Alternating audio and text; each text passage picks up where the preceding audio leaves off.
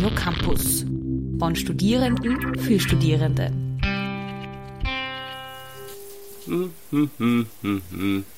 Ah! Oh, was? Schon wieder Wahl?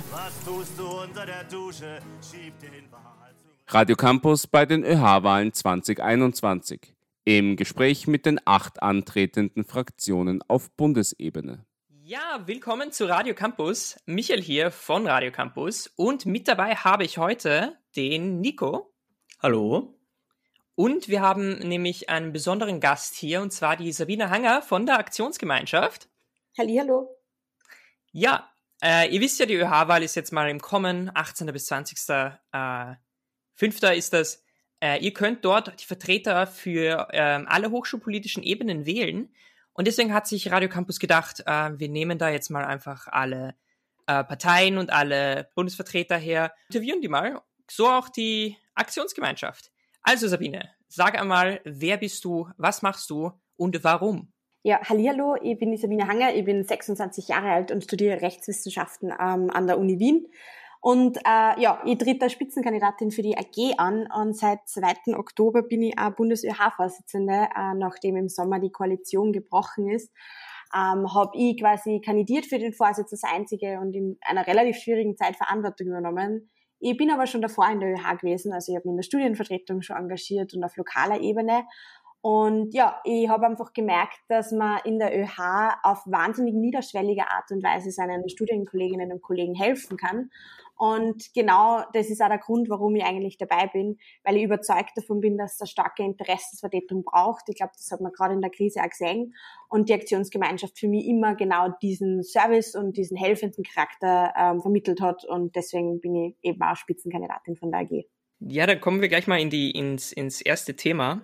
Das hast du schon ein bisschen beantwortet, aber magst du uns doch mal sagen, wie bist du dazu gekommen, dich politisch zu engagieren? Ja, also vielleicht äh, direkt so, ich bin, ich bin von Niederösterreich, das hört man vielleicht, ähm, bin nach Wien gekommen. Bisschen. Und, bisschen. Ähm, ich bin nach Wien gekommen und ich habe einfach, ich war ziemlich orientierungslos zu Beginn. Also das Jurastudium ist halt doch auch sehr anonymisiert, weil es äh, ein Massenstudium ein klassisches ist. Und die ÖH hat mir damals total gut geholfen, hat mir gesagt, wie ich meine ersten Semester anlegen soll, hat mir irgendwie geholfen, was ähm, Profs sind, auf die man aufpassen muss oder wie man sich vorbereitet auf Prüfungen. Und ich wollte dann was zurückgeben und habe mich so eigentlich begonnen, bei der ÖH zu engagieren. Ähm, ja, und bin dann relativ schnell drauf gekommen, dass, also das war halt vor allem eine Vertretung, wo die AG sehr stark ist und wo die AG immer dahinter war, ähm, doch irgendwie eine Servicepolitik in den Vordergrund zu stellen. Und das war mit der Grund, warum ich gesagt habe, okay, ja, die Aktionsgemeinschaft, die ist. Und Bundesvertretung ist natürlich viel politischer, muss man fairerweise sagen. Also hier geht's dann ein bisschen anders ab.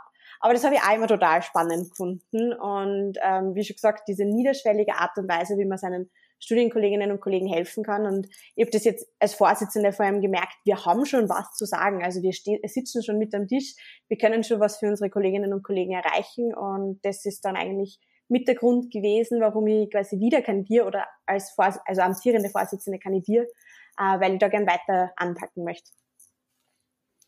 Was mich interessiert ähm, dabei ist, ähm, das ist ja dann, du bist ja 2019 bist du ja ähm, zur Opfer geworden. Genau. Richtig. Was mich interessiert ist, ähm, das ist ja eher ungewöhnlich, weil da war ja gerade die ÖH-Wahl. Da mhm. hat sich ja dein Vorgänger, der Dominik Ramusch, hat sich da ja auch aufgestellt. Wie ist es dazu gekommen, dass du da dann mittendrin die zur Opfer wurdest? Also das ist bei uns immer nach der ÖH-Wahl. Die AG war seit ja jetzt über zehn Jahren eigentlich in Opposition und es ist bei uns immer so, dass man quasi dann für dieses Amt, also für die Bundesvertretung kandidiert hat, aber der Verein selbst ähm, immer danach abgegeben wurde. Also wäre es jetzt zum Beispiel Aha. so, dass ähm, ich äh, erneut zur ÖH-Vorsitzenden gewählt werden würde, dann würde aber die Aktionsgemeinschaft von meinem Nachfolger oder meiner Nachfolgerin ähm, geführt werden. Das hat den einfachen Grund, weil zwei Jahre doch sehr, sehr ähm, also zeitaufwendig sind, jetzt auch mit dem Studium gerechnet und allem und dann zusätzlich die ÖH-Arbeit eigentlich den hundertprozentigen Fokus, glaube ich, in Normalzeiten braucht. Das heißt, du würdest dann gar nicht quasi als Obfrau bleiben als bei der AG, sondern genau. Also ich würde ah. dann ähm, zu 110 Prozent die ÖH machen, was ich jetzt auch mache, aber halt natürlich unter ganz anderen Bedingungen. Alles klar. Dann kommen wir gleich mal auf den nächsten ähm, Punkt und zwar ganz kurz, in einem Satz, schaffst du das? Äh, in einem Satz zu sagen, was ist die Aktionsgemeinschaft? die Aktionsgemeinschaft ist ein Regenbogen, wo alle mitmachen können und die immer die Interessen der Studierenden in den Vordergrund stellt. Das war ein Satz, perfekt. Was steht denn auf euren Plakaten so drauf? Wir haben, äh, sind mit dem Slogan in, in die Kampagne gegangen, du bist die Zukunft, wir deine Stimme. Ähm, das hat den Hintergrund, dass wir der Meinung sind, dass äh, vieles immer sehr schwarz gemalt wird und äh, vieles immer sehr negativ auch gespinnt wird mit, wir Studierenden sind faul, wir Studierenden haben keine Perspektiven. Ähm, und ich finde, Corona hat äh, natürlich das subjektive Gefühl ein bisschen verstärkt in uns, also dass wir irgendwo keine Ahnung, kein Priorität, äh, priorisierter Teil der Gesellschaft sind, aber eigentlich genau das Gegenteil der Fall ist. Also wenn ich da jetzt dran denke, dass diejenigen, die einen Impfstoff entwickelt haben, vor ein paar Jahren Studierende waren, dann sieht man, glaube ich, dass wir die Zukunft in unserer Gesellschaft sind und dementsprechend auch halt in diese Zukunft investiert werden muss. Und so kommt der Slogan ähm, eben, du bist die Zukunft und wir deine Stimme. Ähm, ich bin jetzt ein bisschen durch die Stadt auch spaziert in, in den letzten Wochen und Plakate von euch gefunden, zum Beispiel eins, wo du drauf bist mit auch mit Pflanzen mehr geflirtet als mit Menschen. Also ich yes. habe es jetzt paraphrasiert oder ähm, auch mehr. Serien als Vorlesungen gestreamt. Und da wollte ich fragen, ähm, sagt das was über euer Programm aus oder was sagt das über euer Programm aus? Ähm, was das eher versucht zu vermitteln, ist so dieses ähm, zum Studieren gehört einfach mehr dazu als eben dieses ganze Distance Learning und es gehört vor allem dazu, auch einen Spaß am Leben zu haben, auch äh, sich zu, also irgendwo diese Jugend zu genießen. Und äh, wir wollten damit vor allem ein bisschen ähm, ja mit Humor irgendwie versuchen, äh, die Studierenden da abzuholen, wie es uns teilweise auch selbst gegangen ist. Also ich weiß nicht, wie es euch gegangen ist, aber ich habe äh, vor der ganzen ÖH-Geschichte zumindest ähm, einfach meinen Großteil damit verbracht, daheim vom Laptop zu sitzen, Vorlesungen zu streamen oder und dann bin ich vom Laptop, vom, vom Vorlesungsstream zu Netflix rübergegangen. Also that was it und wir wissen, glaube ich, alle, dass zum Studium viel mehr dazu gehört. Der schöne alte Bildschirm. Der schöne alte Bildschirm, ja. Ähm, mich interessiert, ähm, weil ich auch schon, also ich bin ja auch immer jetzt durch die Stadt gewandert, ähm, und habe die Plakate gesehen. Wer finanziert denn bei euch die ganzen Plakaten und den Wahlkampf? Also den Wahlkampf selber äh, finanziert unser Alumni-Verein. Wir haben das ein Verein, wo alle, die mal bei der AG aktiv waren, und die AG gibt's jetzt schon eine Zeit ähm, also den, der, der Verein nennt sich Freunde der Aktionsgemeinschaft, das sind eben einfach unsere Alumnis, ähm, die einen Mitgliedsbeitrag zahlen und so finanzieren wir uns den Wahlkampf selber. Und die Plakatstände aber konkret, die kriegen wir von der ÖVP zur Verfügung gestellt. Ah, das ist eh gleich das nächste, auf das ich eben noch ein, eingeben will. Und zwar ja. ähm, die Frage, auf die was du eh auch sicher vorbereitet. Ähm, ich habe mich, ich habe mich ja auch vorbereitet vor diesem Interview und habe mir auch die Elefantenrunde angeschaut mit dem ähm, Armin Wolf. Anders als deine Vorgänger hast du ja jetzt nicht die Nähe zu der ÖVP verneint. Absolut. Also absolut. Ich habe hab ganz klar gesagt, dass ich ein persönliches Näheverhältnis habe und ich das ähm, irgendwie auch so unauthentisch sehe, wenn ich mich hinstelle und sage, ich hab's nicht, weil das stimmt halt einfach nicht. Ähm, aber, und das habe ich halt auch versucht zu betonen, ähm, es machen alle anderen immer ein viel größeres Ding um die Sache als die Aktionsgemeinschaft, glaube ich, selbst, weil der wesentliche Unterschied ist, dass wir strukturell nicht verankert sind. Und das heißt vor allem ganz konkret, dass wir weder mit den Inhalten der ÖVP wahnsinnig große Übereinstimmungen haben, aber, und das ist viel wesentlicher, ich habe es am Eingang schon erwähnt, ähm, wir sehr stark auf den Studienvertretungen sind. Dort, wo Servicepolitik am ähm, wesentlichsten ist, etc. Und also da fragt niemand, der sich bei uns engagiert, ähm, was du wählst oder wen du unterstützt. Ähm, also wir haben halt wirklich in der AG Leute, die bei den Grünen aktiv sind, die bei der SPÖ aktiv sind. Und das ist halt einfach möglich bei uns, und weil halt eben die Parteipolitik keine Rolle spielt. Aber es ist ja dann auch schon so, dass das, ähm, also zumindest die, die JVP ja auch immer quasi Unterstützung leistet bei der AG und sicher, das kommt aber auch ein bisschen aus dem, aus dem Eck heraus, dass eigentlich alle Parteien ähm, mittlerweile, war früher ja ganz anders, aber alle Parteien so ganz hier klar definierte Studierendenfraktion haben und die ÖVP also eine solche nicht hat und natürlich haben wir Überschneidung, personelle Überschneidungen. Mhm. Deswegen sage ich ja, ich finde also ich verwehre mir diesem Näheverhältnis gar nicht so sehr. Ähm, aber es ist halt einfach, ich glaube, die Art und Weise, wie wir Hochschulpolitik anlegen, ähm, ist halt zum Teil ein bisschen eine andere. Und, und nachdem Parteipolitik bei uns einfach per se nicht so eine große Rolle spielt, sondern eben vielmehr die Studierenden und, und das, was, was, was wir vor Ort quasi für sie machen können, ist das Thema für uns intern auch nie so ein großes Ding gewesen, wie es oft andere gemacht haben. Alles klar. So halbwegs Also, ja. falls das so erklärt. Ja, mich, mich würde es interessieren, vielleicht, ähm, also vielleicht, vielleicht ist dann irgendwann in, in Zukunft, dass man auch dann sagen kann, die ÖVP-nahe Partei. ähm, Also oder wie es halt sich in der Zukunft sich es- passiert. Es wird, Also- es wird eh verdammt oft geschrieben. Also wie schon gesagt, aber das ist halt der Unterschied, diese, diese, diese wirklich komplett strukturelle Unabhängigkeit. Mhm. Also so dieses, niemand, der bei der Aktionsgemeinschaft mitmacht, ist in irgendeiner Form automatisch ÖVP-Mitglied, wie wir es beim VSSD kennen oder wie wir es bei der Gras kennen oder bei den Junos natürlich. Ähm, also das ist bei uns absolut nicht der Fall. Aber wir haben uns ja auch davor ähm, informiert, zum Beispiel jetzt, also und auch verbessere mich, wenn ich jetzt falsch liege, äh, dein Vorgänger ist ja auch bei der JVP. Der Dominik ist bei der JVB, auch der Jilly war bei der JVB. Mhm. Also natürlich zieht sich da ein Muster durch und das, wie schon gesagt, verstehe ich ja, dass, dass man dann diese Nähe ähm, klar annimmt. Aber ich habe vorher erzählt zum Beispiel, dass ich bei der Studienvertretung angefangen habe, oder?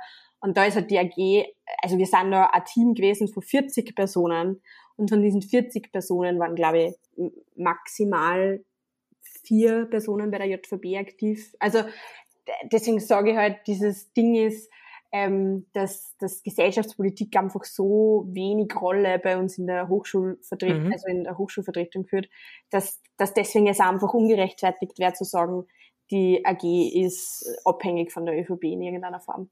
Alles klar. Gut, dann kommen wir zum nächsten Thema. Genau, also weswegen wir das Interview auch hier online führen, Corona. Äh, deshalb haben viele Studierende ihre Hochschule auch noch nie von innen gesehen ähm, und haben auch wenig Ahnung, von, wenig Ahnung von der Hochschulpolitik. Hm. Ähm, wieso sollten euch Erstis und Zweitis dann wählen? Ja, das ist eine total, total spannende Geschichte. Du sagst das gerade richtig. Äh, Erstsemester, wir haben den Status quo, dass zum Teil manche die Hochschule wirklich noch nicht von innen gesehen haben. Ähm, ich glaube aber, dass wir schon auch digital für die da waren. Und das sind wir wieder bei der Ebene, die jetzt eh schon wirklich oft angesprochen habe, die Ebene der Studienvertretungen.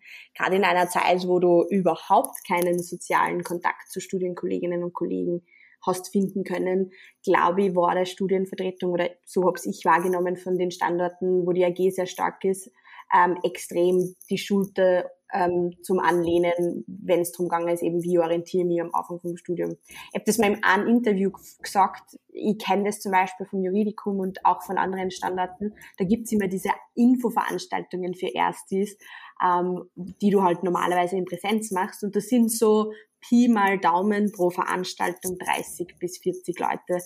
Und bei den Infoveranstaltungen während Corona waren bis zu 200 ähm, Erstis in diesen Calls drinnen. Also es hat auch Vorteile gehabt, weil es halt natürlich niederschwelliger war, das Ganze online zu machen. Und ich hoffe, dass hier das auch hängen geblieben ist, dass hier eben die ÖH dahinter steckt, dass hier eine Vertretung dahinter steckt. Aber ich sage es euch ganz ehrlich, natürlich ist das etwas, ähm, das auch gleichzeitig sehr viel Sorgen bereitet, weil man nicht zu 100 Prozent sagen kann, ob auch alle Erstis. Ja, das wird sich dann wirklich erst zeigen. Also äh, erfahrungsgemäß immer die größte Wählerschicht. Also das wird Alles sehr, sehr spannend. Äh, na gut, dann gleich das nächste große Thema, auch neben ähm, Corona, was so Studierende in letzter Zeit ähm, sehr betroffen hat, jetzt meiner Meinung nach, ist die Änderungen im Universitätsgesetz vor einiger Zeit, im Fachjargon schon die berühmt-berüchtigte UG-Novelle genannt. Ja. Jetzt haben eben viele Leute erstes, zweites Semester, beziehungsweise Leute, die uns jetzt zuhören, haben davon noch nie was gehört.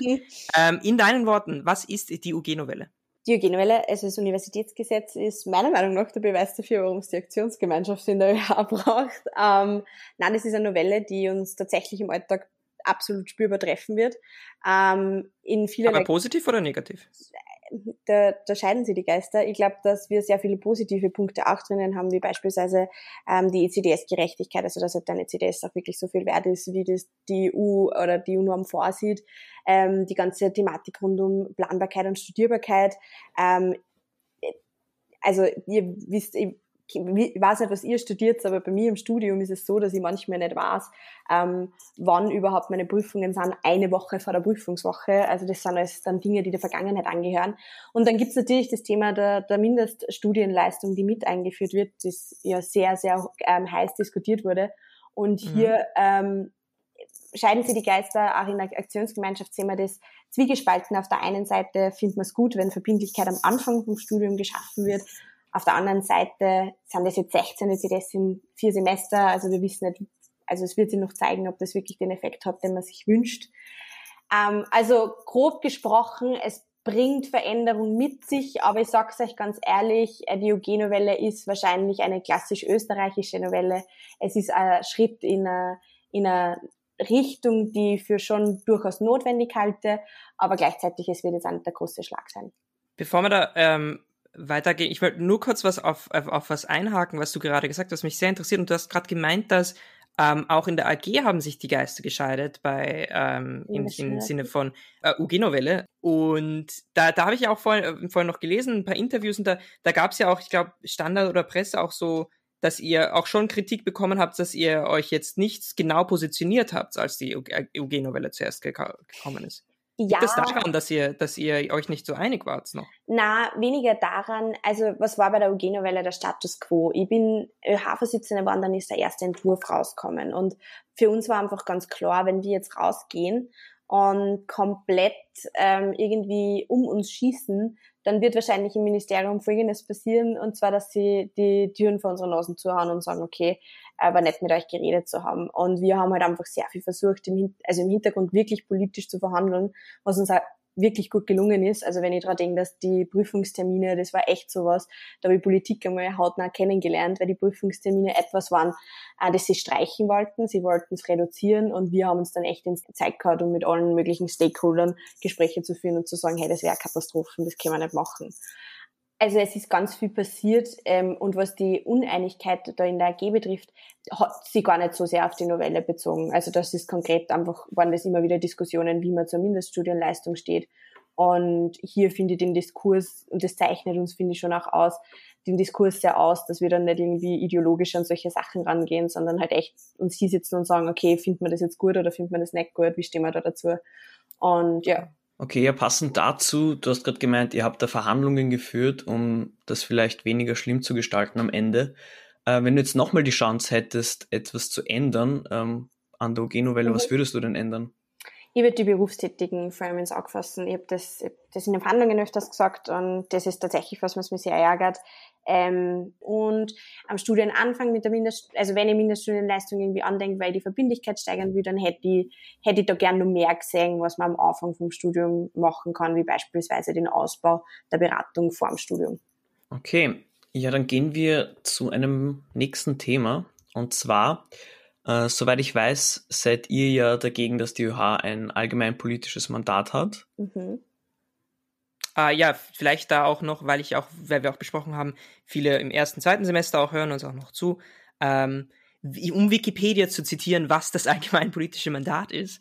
Als allgemeinpolitisches Mandat wird die Inanspruchnahme eines Mandats verstanden, sich im Rahmen einer gesellschaftlichen Mitverantwortung im Namen einer Personengruppe zu allgemeinpolitischen Themen zu äußern. Im weiteren Sinne wird darunter auch die Herausgabe von Publikationen und finanzielle Unterstützung allgemeinpolitischer Initiativen aus dem Haushalt einer Organisation verstanden. Punkt, Punkt, Punkt. Und dann. Genau. Ähm, und du hast den letzten Punkt angesprochen, und zwar die Finanzierung. Ich sag's euch ganz ehrlich, ähm, es ist bei dem Thema immer wieder die Debatte dann, was man denn als ÖH alles sagen darf, sagen darf oder nicht. Und da bin ich der Meinung, ähm, braucht es überhaupt keine Einschränkungen. Äh, ich kann als ÖH gern meinen Fokus auf gesellschaftspolitische Themen legen, wenn ich demokratisch da irgendwo gewählt wurde als Gremium.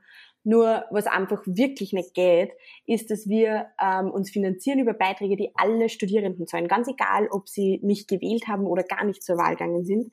Und dann diese Gelder nehmen und äh, politische Gruppierungen ähm, finanzieren. Wir haben das auf der ÖH in Wien ganz, ganz stark, dass hier einfach wirklich mit Geldern umgegangen wird, als wäre es äh, keine Ahnung was und das ist nicht in Ordnung. Also es ist nicht in Ordnung, dass ich mit ÖH-Beiträgen wirklich meine Ideologie krass finanziere. Und die ÖH hat halt extrem viel Geld, das darf man nicht vergessen, gerade die ÖH und die Wien als größte deutschsprachige Uni. Aber spricht das da nicht quasi gegen diese Finanzierung und nicht gegen das allgemeinpolitische Mandat? Aber das, das allgemeinpolitische Mandat macht es möglich. Okay, aber... Also das ist der Grund dafür, warum, warum diese Finanzierungen überhaupt möglich sind.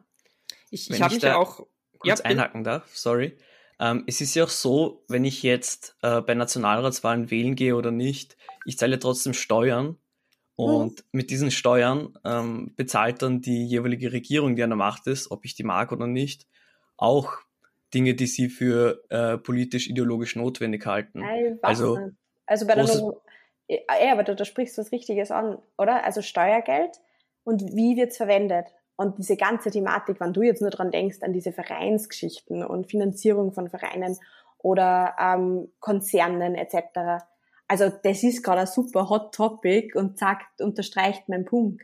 Natürlich soll man so auch politische Sachen fördern, wie, ähm, keine Ahnung, wenn sie jetzt eine Studierendengruppe zusammentut und an einem super coolen Projekt arbeitet und sagt, hey, liebe ÖH, für Veranstaltungen bräuchte ich da Geld. Aber die ÖH Uni Wien finanziert keine Studien, ähm, also studierendenrelevanten Themen. Sie, also sie finanzieren in erster Linie äh, Gruppierungen, die ähm, vom Verfassungsschutz in, unter Beobachtung stehen, wie die Antifa. Also die Antifa ist zum Beispiel eine Gruppierung, die wirklich verdammt viel Geld von der ÖH Uni Wien kriegt und vom Verfassungsschutz unter Beobachtung steht. Also das geht doch keinem normalen Studierenden mehr ein, warum er da seine 20,20 Euro zahlen muss und so indirekt sowas mitfinanziert. Aber da, da, da, da, das ist mir noch immer noch nicht klar, weil ich habe mich ja ähm, bei meiner Recherche, auch für das, für das Interview, habe ich, hab ich nochmal geschaut, ähm, dass mir das nicht so ganz klar wurde, warum dann ihr das gegen das allgemeinpolitische Mandat seid, weil so wie ich das höre, seid ihr ja quasi schon dagegen, dass man quasi diese Finanzierung reinsteckt in, in äh, Ideologien, aber ihr setzt, habt euch ja, du persönlich hast dich ja in der Vergangenheit mhm. eingesetzt für Sexismus und Hass im Netz also, Absolut. Entschuldigung, ge gegen Sexismus und das Netz. Ähm, beziehungsweise Absolut. seid ihr auch in der Vergangenheit aufgetreten, ähm, zum Beispiel für Dinge wie bezahlte Praktika, Absolut. die dann ja auch ähm, quasi mit Hilfe des allgemeinpolitischen Mandats ja eigentlich auch ähm, etwas ist, wo man, wofür man sich dann einsetzen kann. Da dann gegen das allgemeinpolitische Mandat ähm, zu sein, ja, das, das, das ist, ist mir nicht ganz eingeleuchtet. Also ich, ich verstehe ich verstehe total, ähm, wo immer so ein bisschen genau diese, also nicht, ich würde es nicht Missverständnis merken, du hast vollkommen recht, oder? Es ist total schwierig, ja, die Grenze zu ziehen und zu sagen, okay, das ist jetzt Gesellschaftspolitik und das ist rein und pur Hochschulpolitik. Ich habe da immer ganz einen einfachen Zugang gehabt und zwar alles, was halt eben ähm, irgendwo einen Studierendenbezug hat, ist natürlich irgendwo relevant und dann kann man jetzt wieder diskutieren darüber, ja, okay, wer entscheidet darüber, was Studierendenbezug hat. Aber bei ÖH-Geldern kannst du das ganz einfach die Rechnung machen. Hier gibt's Projektanträge und wenn ein Antrag an die ÖH gestellt wird und der nicht einmal von Studierenden gestellt wird, geschweige denn in irgendeiner Weise irgendwas mit der Hochschule oder mit der Verbesserung des Status quo der Hochschule und dem Leben der Studierenden zu tun hat, dann hat die ÖH das nicht zu finanzieren. Dann muss es halt einfach heißen, na, I'm sorry, aber dafür sind die ÖH-Beiträge nicht da.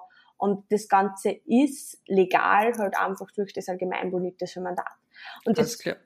Ja. Aber zieht man sich da nicht irgendwie die Zähne, wenn man sagt, ähm, ich möchte mich einsetzen für bezahlte Praktika, aber gleichzeitig möchte ich nicht, dass die ÖH ein politisches ja, allgemein politisches Mandat hat. Absolut, aber bezahlte Praktika betreffen uns ja, oder? Aber was, ja. uns, aber was uns nicht betrifft, ist, was der Alexander Schallenberg für Außenpolitik in äh, keine Ahnung wo macht. Und die ÖH mischt sie immer wieder in solche Sachen. Äh und finanziert dann auch zum Teil Gruppierungen, die sich in diese Sachen einmischen. Und da bin ich halt dann bei dem Punkt, wo ich sage, okay, liebe Leute, ich glaube halt, also na, ich weiß, dass die ÖH hier kein Meta macht. Also das ist halt eher, dass ich finde, dass wir uns da ein bisschen lächerlich machen, wenn wir zu solchen Themen äh, Stellung beziehen. Und dann im weitesten Sinne halt aber auch, und das ist halt mein Punkt, ich meine, die, die anderen Interessensvertretungen machen es ja auch nicht exzessiv. Also habt ihr schon mal die Arbeiterkammer gehört, die hergekommen ist und gesagt hat, keine Ahnung, sie müssen sie jetzt ähm, einmischen in der außenpolitischen Beziehung von Österreich mit keine Ahnung wem. Also passiert ja nicht. Ja, aber dann würde das, die, die, die sind ja auch nicht dann dafür, dass sie selber kein allgemeinpolitisches Mandat haben. Ja, aber das ist ah. genau das, dasselbe Prinzip bei gesetzlicher Interessensvertretung, die ja. ihre Lobby quasi vertritt. Äh, ich, ich, muss nur eben auch auf die Zeit achten, weil das Interview ist ja auch ähm, 30 Minuten. Es, ist, es ist ähm, super spannendes Thema, muss ich fair, also da ja. diskutiere ich ja total gerne. Na gut, ähm, dann gehen wir aufs, aufs nächste Thema vielleicht kurz noch ein. Und zwar, ähm, wir schließen da vielleicht auch ein bisschen an das äh, vorherige Thema an, und zwar es ist so, in Österreich sind 65 Prozent der Studis arbeitstätig. Das mhm. äh, weißt du vielleicht, dass sie auch durchschnittlich 20 Stunden pro Woche arbeiten. Mhm. Ähm, was macht denn eure Fraktion für diese Leute oder wie könnt ihr ihnen da helfen, dass sie nicht so viel hackeln müssen, ähm, wenn sie eigentlich studieren wollen? Also zum einen müssen die Studienbeiträge für alle, die erwerbstätig sind, ähm, also das muss weg. Das verstehe ich überhaupt nicht, warum man bestraft wird, wenn man arbeiten geht. Ähm, und das Zweite, was die Erleichterung betrifft, ich glaube, wir müssen vor allem aus der Krise lernen. Distance Learning hat viel Flexibilität im Studium gebracht. Ähm, die Beihilfen ähm, sind etwas, das jetzt gerade valorisiert wird, wo ich an einer Arbeitsgruppe drinnen sitze, wo wir gerade darüber sprechen, wie man hier zielgerichteter erwerbstätige Studierende unterstützen kann. Und das sind im Groben gesagt drei Dinge, die denkt, dass das Leben von Erwerbstätigen erleichtern wird. Ich war selbst immer 20 Stunden neben dem Studium gearbeitet und weiß, wie mühsam das sein kann. Alles klar. Dann nächste Frage und zwar, mit welchen Parteien könnt ihr euch vorstellen zu koalieren? Und was mich besonders interessiert ist, mit welcher Partei wollt ihr am liebsten koalieren? Also wir schließen Gespräche mit keine Fraktionen aus. Aber ich sage es euch ganz ehrlich, ähm, wenn sie wieder Gras, ähm, VSSD und FLÖ ausgeht, dann wird es wieder linke ÖH geben, die sie trotzdem nicht versteht und sie gegenseitig auf die Vier stellt, weil sie halt diesen Schein der linken ÖH behalten müssen. Nichtsdestotrotz werden wir unser Bestes geben, um zu sagen, hey, mit uns kann man wahnsinnig gute Hochschulpolitik machen und am liebsten koalieren. Boah, das ist zu schwierig. Das kommt auf die Personen drauf an. Also ich glaube, die Fraktion, die in den Koalitionsverhandlungen, ähm, wo das einfach passt, wo man das Gefühl hat, man kann gut zusammenarbeiten, die wird uns dann am liebsten sein. Da gehe weniger politisch als einfach an den Tatsachen gemessen, an die Geschichte, dass in der Realität und am, im Alltag es mehr zählt, wie sie die Leute persönlich verstehen, als ja, ob du jetzt Alles klar. Programm durchklickst. Na gut, wir kommen zu einer ganz schnellen Ja-Nein-Runde. Okay. Äh, ja, da oh. fängt der Nico mit seinen Fragen an. Das sind okay. fünf an der Zahl. Und zwar, äh, soll es im Allgemeinen Studiengebühren geben? Nein. Soll die Mindeststudienzeit erhöht werden? Ja. Soll die ÖH-Pflichtmitgliedschaft aufgehoben werden? Nein. Sollen Studiengebühren nach Mindeststudienzeit verlangt werden? Ja. Soll das psychologische Hilfsangebot für Studentinnen ausgebaut werden? Ja, aber das passiert. Gut, das war auch schon das Ende unserer kurzen Frage Ja-Nein-Runde. Genau, damit sind wir eh fast am Ende des Interviewteils. Und zwar hätten wir da jetzt noch zwei ähm, Fragen, die du äh, am besten vielleicht ganz kurz beantwortest, weil dann kommen wir ja, zu einem sorry. lustigen Teil. Okay. Ähm, und zwar, warum sollen Studis euch die Stimme geben? Weil wir äh, ihre Interessen zu 100% in den Vordergrund stellen. Okay. Gibt es von deiner Seite noch etwas, das wir nicht thematisiert haben und das du den ZuhörerInnen noch, das du noch mitgeben möchtest? Natürlich hoffe ich, gibt es der Aktionsgemeinschaft die Stimme. Was aber viel wichtiger ist, ist, geht's wählen. Ähm, wir Studierenden haben meiner Meinung nach ein großes Verständnis dafür, wie wichtig ein Wahlrecht ist und umso trauriger ist, dass die H-Wahlbeteiligung sehr gering ist und unter dieser Pandemie wahrscheinlich auch leiden wird. Ähm, wenn ihr uns eure Stimme gibt, dann können wir eure Stimme sein, aber da müssen nur Leute zur Wahl gehen. Gut, wir sind damit schon am Ende. Ja, es hat mich voll gefreut. Ähm, war echt eine spannende Diskussion, oder Diskussion, ein spannendes Gespräch. Und ja, danke für die Einladung nochmal. Danke fürs Kommen äh, und danke auch dir, Michi. Und damit ähm, sage ich danke fürs Zuhören und ciao. Tschüss. Baba. Radio Campus. Von Studierenden für Studierende.